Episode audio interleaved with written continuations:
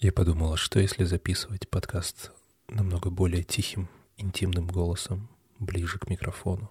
Два выпуска мы говорили о генетических алгоритмах.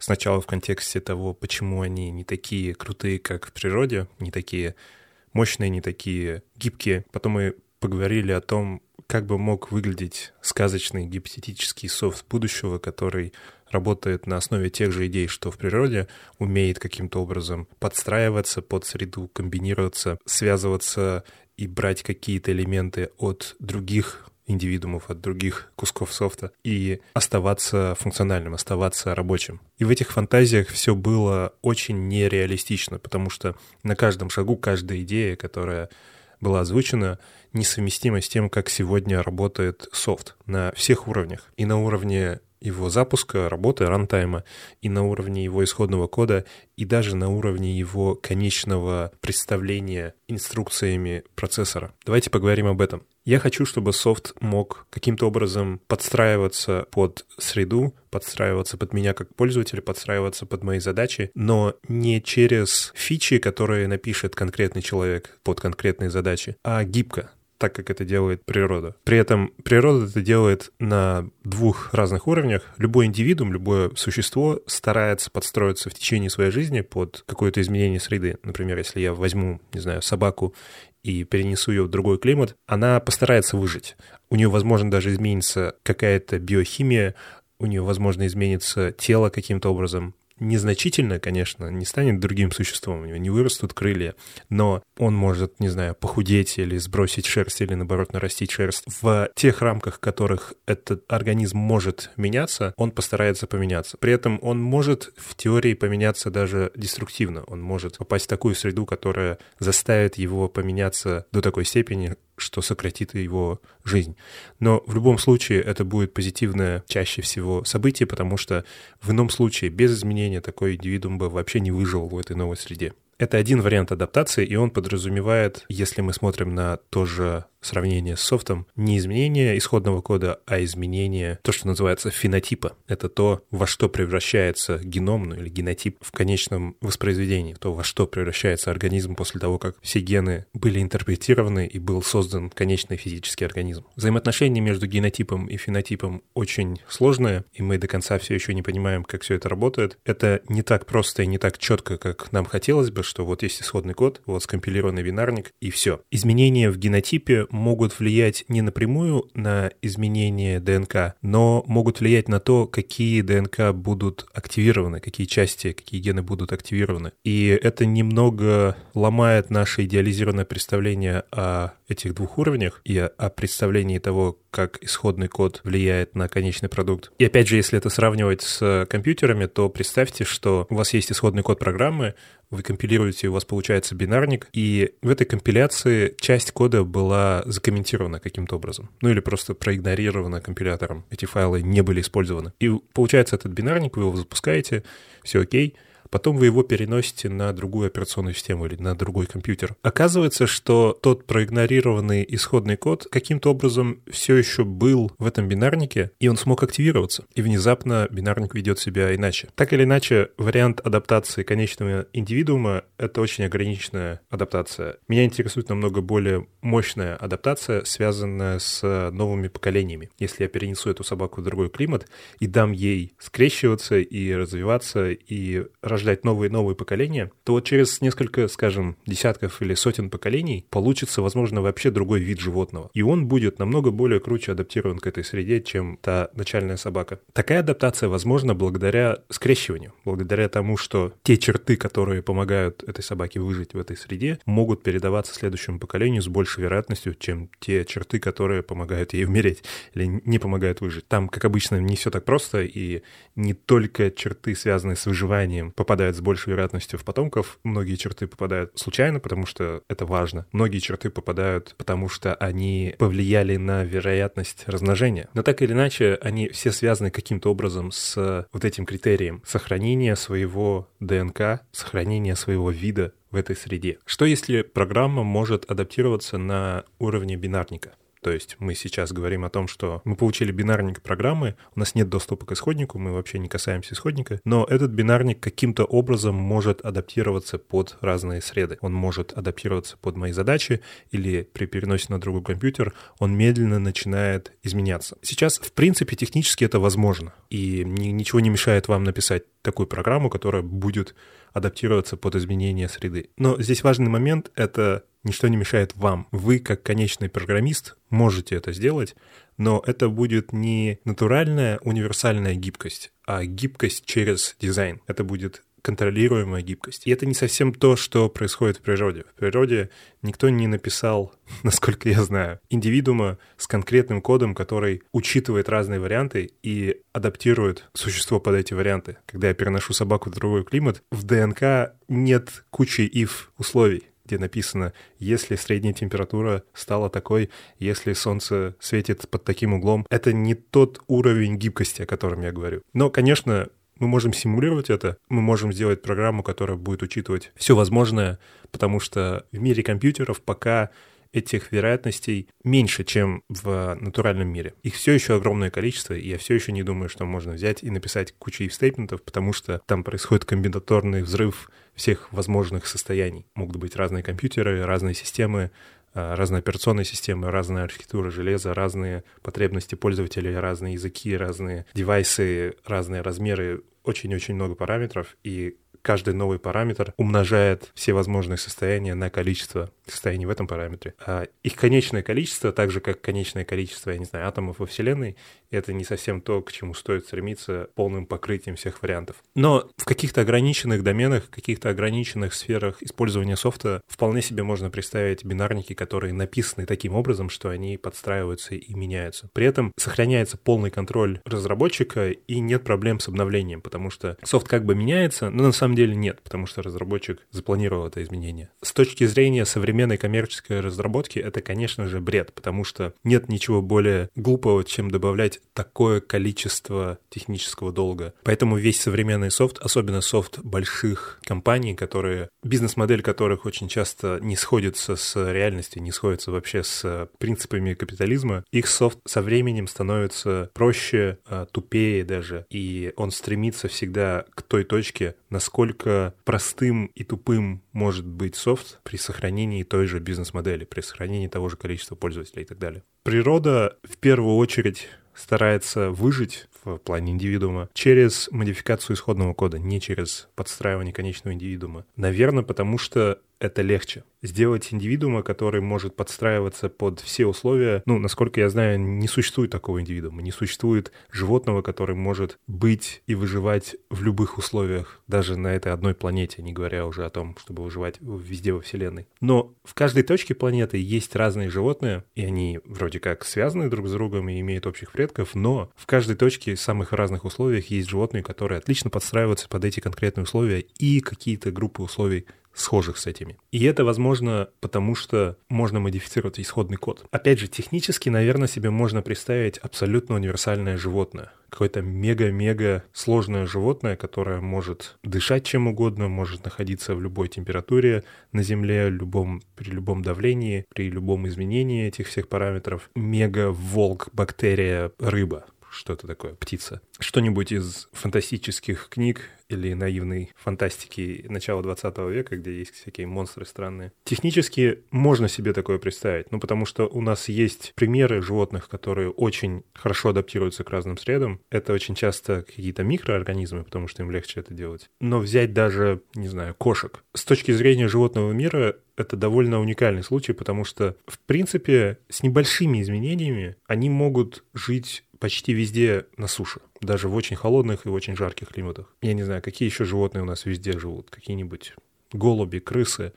Очень разные климаты, очень разные условия, очень разная еда, но это достаточно гибкие создания. Опять же, это не совсем честное сравнение, потому что когда я говорю, что кошка выживает в разных климатах, это все еще разные кошки, это все еще кошки как-то связанные с предками а, в этом климате. Это не одна и та же кошка. Но я знаю, что если взять кошку и просто ее перевозить каждый год из страны в страну, ей будет не очень хорошо, но она, скорее всего, выживет и адаптируется. Но почему в природе нет такого суперживотного? Что, что ей мешало? И почему оно вообще не просто его нет, а почему оно не захватило вообще всех. Ведь оно технически может быть, и оно может быть сильнее и лучше всех видов. Если посмотреть на всех этих видов и на всю эту статистику, получается, что природа очень любит специализацию. Многие виды животных выглядят странно, страшно или смешно, потому что они очень специализированы. Такие животные, как муравьед, они просто решили подстроиться под вот эту конкретную фичу. Муравьиные норы. И все, просто как бы все ставки на это. Поэтому у них такой странный смешной нос и длинный язык. И они отлично заняли эту нишу. Это немного опасно, потому что теперь их выживаемость связана с конкретной фичей в природе. И муравьед уже не может просто переселиться в другой, другой климат. Он очень сильно связан с наличием там муравьев. Не все животные настолько специализированы, но многие очень специализированы, и многие очень сильно связаны с конкретными фичами в природе. И оказывается, статистически, что это более эффективный путь для сохранения своего ДНК, чем развитие абсолютно универсального животного. Абсолютно универсальное животное, которое может подстроиться под все возможные условия, это круто, но это очень затратно. Это требует больше энергии, это требует больше информации, и природа, как, любое, как любая экономическая система, стремится экономить эти ресурсы. По похожей причине в современной свободной рыночной экономике появляются компании занимающие ниши. И такие гиганты, как Google там, или Microsoft, которые стараются занять очень-очень много ниш одновременно, требуют огромного количества ресурсов и энергии. Ну ладно, адаптация на бинарном уровне — это не очень перспективный вариант, поэтому, конечно же, очевидно, давайте поговорим об адаптации на уровне исходного кода. Что если наш софт поставляется с, с исходным кодом, как это происходит с каким-нибудь open source, изначально он собирается на нашем компьютере, но потом этот исходный код не выбрасывается, не удаляется, он как-то встроен в конечный бинарник. Он есть там, и он может использоваться для создания новой версии этой программы. И новая версия создается также на основе изменения каких-то параметров извне на основе, может быть, изменения среды или того, что я как пользователь хочу от этой программы. И, может быть, с какой-то периодичностью, там, раз в неделю программа собирает все, что ей нужно, всю информацию об изменении этих всех внешних параметров, каким-то образом встраивает их в этот исходный код, меняет какие-то параметры, может быть, даже добавляет какой-то код или удаляет какой-то код, и компилирует новую версию. Получается новый бинарник, в ней встроен этот новый исходный код — и процесс может повторяться. Это, опять же, технически можно себе представить. Все, что нам нужно, это сделать так, чтобы исходный код как-то сохранялся внутри бинарника. И мы можем написать такой код, который имеет очень много параметров, которые можно задать из того же бинарника и сделать какую-то систему, где бинарник может скомпилировать новую версию и заменить себя. Это может быть на уровне операционной системы происходить, это может на уровне самого бинарника, неважно.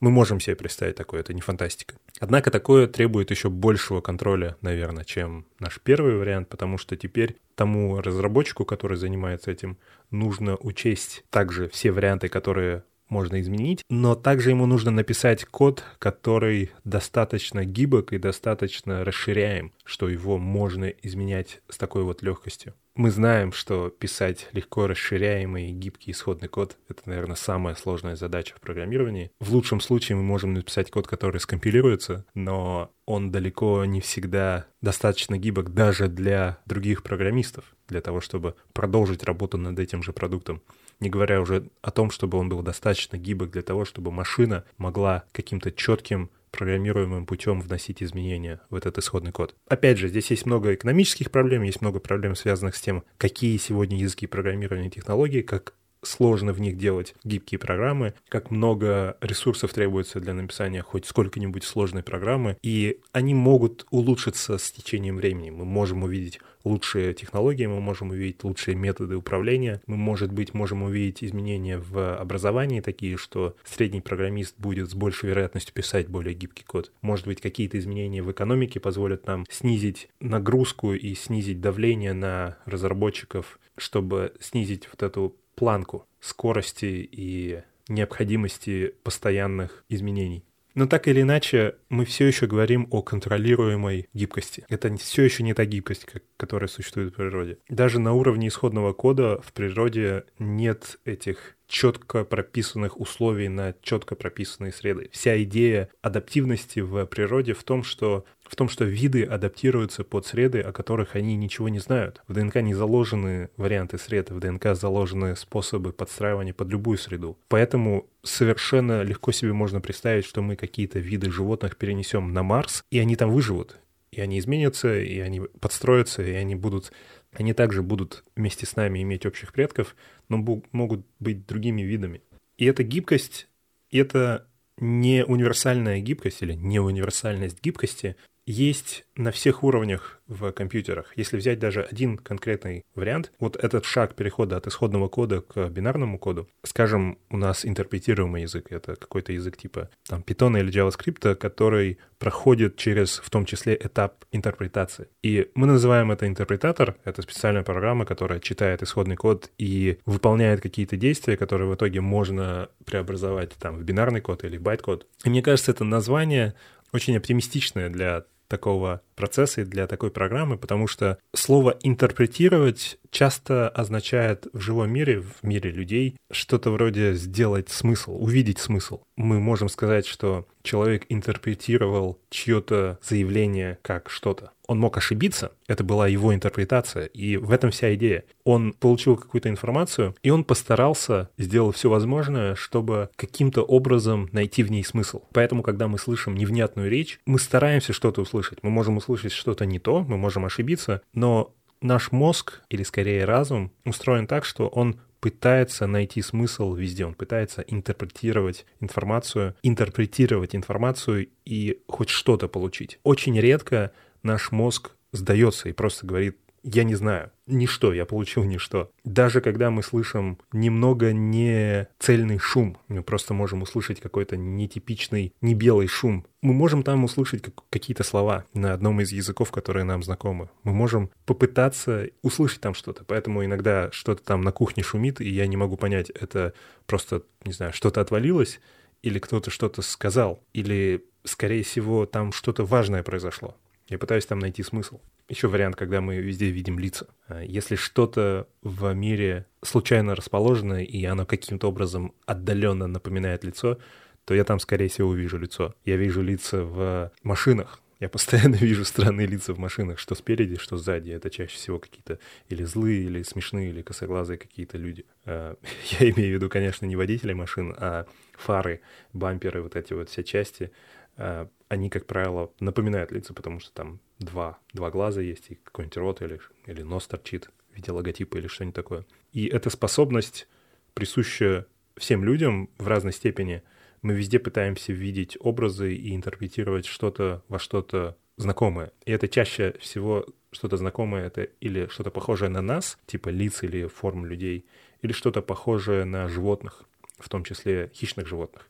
Это, конечно, связано с тем, что те предки, которые с большей вероятностью видели там в темных кустах потенциального тигра, они выжили с большей вероятностью, чем те, которые игнорили подобные образы и в какой-то момент были съедены тигром. Но так или иначе, интерпретация — это попытка найти смысл там, где он может быть испорчен, там, где его может быть и нет, ну и, конечно же, там, где он, очевидно, есть. Но интерпретатор языка программирования — это не совсем полноценный интерпретатор в таком, в таком смысле.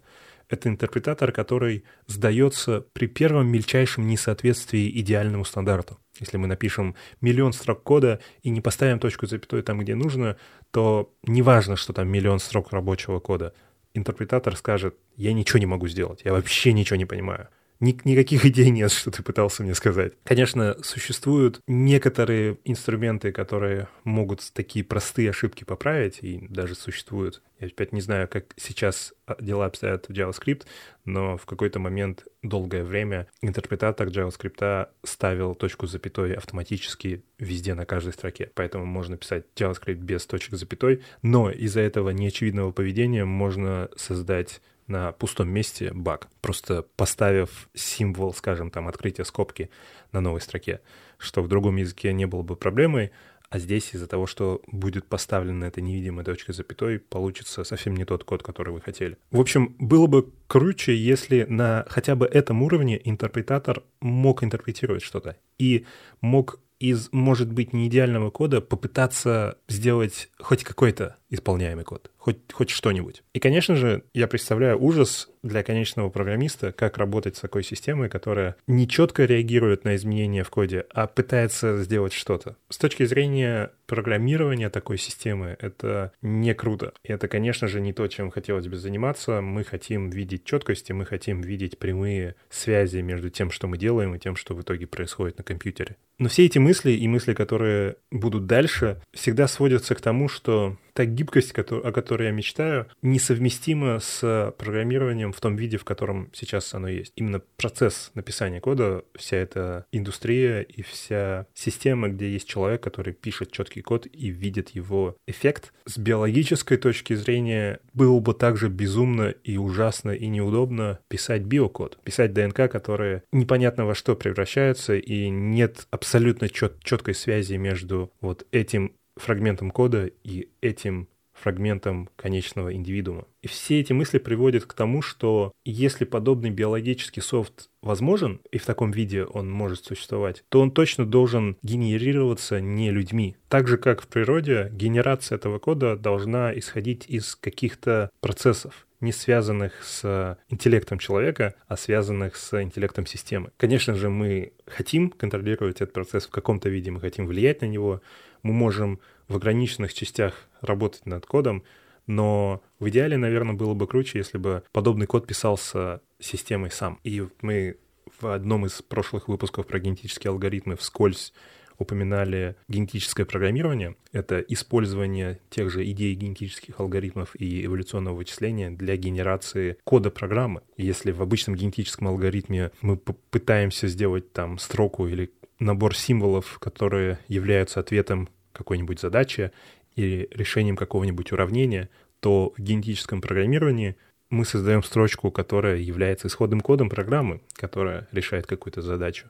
Это идея из, из разряда миллион обезьянок на печатных машинках рано или поздно напишут Шекспира, что статистически да, в реальности нет. Но если контролировать этот процесс и отбирать какие-то части и иметь язык, который хорошо подходит под подобные задачи, то можно получить интересные результаты, можно получить программы, которые решают конкретные задачи, но в очень ограниченных сферах. И все эти три выпуска начались с того, что я говорил, что да, это возможно, но очень ограничено, и пока нет никакой теоретической даже вероятности, чтобы такие процессы в текущем состоянии могли создавать софт для конечных пользователей, например. И если посмотреть на то, как сейчас генетическое программирование реализуется, здесь очень важен выбор языка. А, генетическое программирование на Java будет намного более сложным, чем генетическое программирование на Lisp. Проверка индивидуумов всегда связана с запуском, потому что, да, мы можем накомбинировать код и сделать какую-то комбинацию строк исходного кода, но мы всегда имеем риск получить код, который просто не скомпилируется, или код, который скомпилируется, но упадет с ошибкой рантайма. Опять же, если смотреть на природу, у нее как будто бы такие проблемы, может быть, были в прошлом, но почти нет в настоящем. Сейчас большинство, подавляющее большинство скрещиваний и мутаций приводит к нормальным, здоровым потомкам. В нашей же этой контролируемой эволюционной системе все основано на том, что подавляющее большинство потомков не годится вообще, не работает вообще. Потому что так или иначе в конце у нас есть код, который не связан со всеми этими системами, не связан, не имеет никакой этой гибкости, это просто конечный бинарный код, который исполняется на процессоре, который требует четкой структуры. Как природа справляется с этим, с этой гибкостью на уровне исходного кода, на уровне ДНК? Ну, во-первых, не любые два индивидуума скрещиваются в природе. Скрещиваются только совместимые индивидуумы. Там есть несколько механизмов защиты от скрещивания несовместимых индивидуумов. Если они несовместимы совсем, там, не знаю, собака и птица, если просто насильно их попытаться скрещивать, то там, скорее всего, ничего не получится, просто уже на уровне а, сперматозоида. Если скрещивать близкие, но несовместимые виды, я не знаю, медведя и собаку, то, скорее всего, на этапе первого копирования ДНК произойдет ошибка и ничего не получится. Можно сказать, что это вот э, ошибка компиляции. Но даже когда скрещивание происходит внутри совместимых видов, это скрещивание не случайное. То есть, когда скрещиваются две собаки, нет практически никакой вероятности в нормальных условиях, что у них получится щенок с девятью ногами, потому что, ну, ДНК же, они просто как бы комбинируются, половина отсюда, половина отсюда, и отсюда четыре ноги пришло, отсюда я не знаю, как 9 получилось, скажем, не 9 ног, а 7 ног. Отсюда 4 ноги пришло от матери, и от отца 3 ноги пришло. Ну, Просто ДНК так совместилась. ДНК совмещается все равно в очень контролируемом формате. Поэтому потомки всегда, почти всегда получаются здоровыми и нормальными. У них те же внутренние органы, у них та же конфигурация, но те отличия, которые у них есть от своих родителей и от других индивидуумов, связаны с конкретными ограниченными областями. У них может быть другой цвет глаз, у них может быть другая растительность, у них может быть немного другая биохимия там или выносливость или что-нибудь такое. Но такое ощущение, что при совмещении ДНК есть некоторые безопасные зоны, где не происходит практически ошибочных скрещиваний, не происходит ошибочных комбинаций. Это все отлично вкладывается в дарвинизм, потому что только такие индивидуумы могли выжить, только такие ДНК, которые имеют безопасные зоны, только такие ДНК, которые умеют безопасно комбинировать свои части, смогли создать такое потомство, которое выжило. И, может быть, в какой-то момент появилась семи,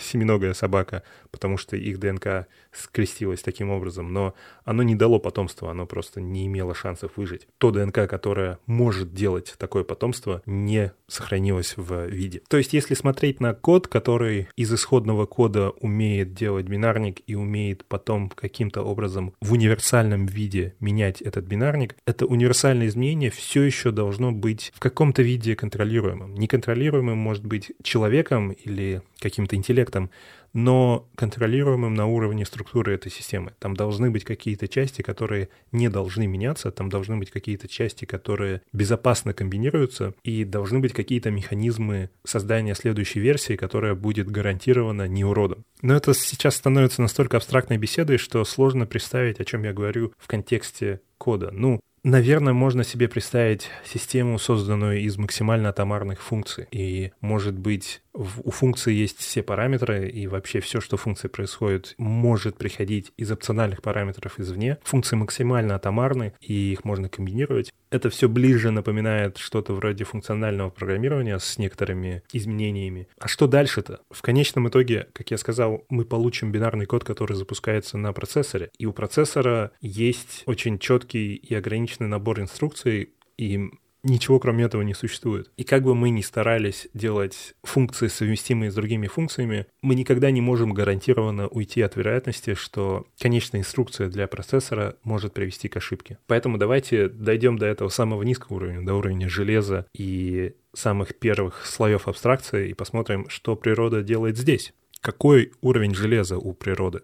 Ну, во-первых, все те молекулярные машины, которые занимаются вопросами ДНК в наших клетках, в них нет в явном виде никакой математики. Если посмотреть на функции тех молекулярных машин, которые работают с ДНК и позволяют нам вообще продолжать свой вид, то основные функции у этих машин — это копирование ДНК, просто создание копий молекулы на основе исходной молекулы и просто сырых ресурсов. Это трансляция этих молекул. Например, самый основной инструмент, который создает вообще тело, это специальная машина, которая может взять часть ДНК и на основе этого кода создать протеин. И именно таким образом мы создаем внутренние органы и вообще тело на основе просто информации. И важная задача всех этих этих машин — это коммуникация. Клетки умеют коммуницировать друг с другом, они могут передавать сигналы, и это часто химическая коммуникация, это просто передача как каких-то наборов молекул, чтобы сигнализировать о чем-то. И вот эти два момента самые важные. Каждая клетка — это, можно сказать, ограниченная, изолированная машина. В ней есть свой источник энергии, в ней есть все эти машины, и в ней есть какой-то способ коммуницировать с другими клетками, выдавать какую-то информацию наружу и, соответственно, получать информацию извне. При этом для получения информации у нее есть определенный интерфейс нельзя просто любую информацию ей послать. У нее есть некие молекулы снаружи,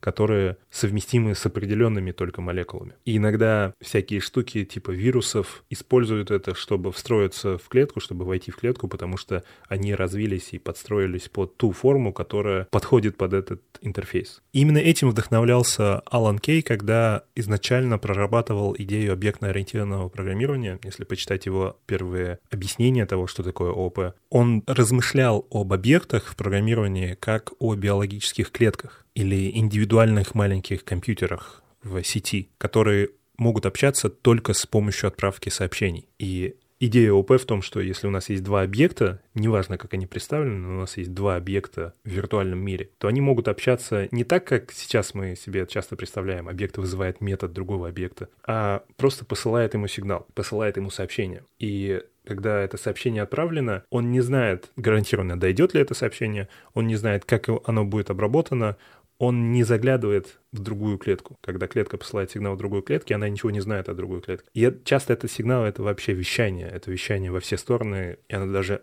клетка может даже не знать, сколько других клеток среагирует на это. И похожая модель — это модель акторов в таком языке, как Erlang, где также есть независимые вычислительные юниты, и они общаются с помощью сообщений. И это не совпадение. Эти, эти идеи были взяты из биологии, потому что в биологии существует эта уникальная фича, которой пока нет в компьютерах. Это, кажется, бесконечная масштабируемость. Одноклеточное существо, двухклеточное существо и многомиллионноклеточное существо вроде человека работает по одинаковым принципам, и кажется, ну, можно сделать человека в два раза больше, сделать в 40 раз больше клеток в его теле. И это все равно будет работать. Эта система не будет в 40 раз медленнее, она не будет в 40 раз более хрупкой, она будет, в принципе, такой же. Поэтому можно пофантазировать о изменении железа, о том, что современные стандартные процессоры, основанные на ограниченном количестве математических операций, не подходят под эти фантазии, не подходят под софт, который был бы похож на биологический софт. Если делать биологический софт, наверное, можно попробовать сделать биологические вычислимые машины, биологические вычислители, биологические машины и процессоры. В них нет центрального авторитета, нет управляющего юнита, который контролирует все операции, как в ЦПУ, но наверное, нам не удастся уйти от математики. И вопрос здесь, удастся ли нам и стоит ли нам избегать математики? Основная и, в принципе, единственная задача процессора — это математические операции. И все, что мы видим в современном мире технологий, основано на том, что в конечном итоге все-все-все процессы можно привести к огромному количеству очень простых вычислений. И если даже посмотреть на Вселенную просто в фундаментальном плане, она тоже компьютер, и она тоже основана на примитивных вычислениях. Мы об этом поговорим как-нибудь в следующий раз.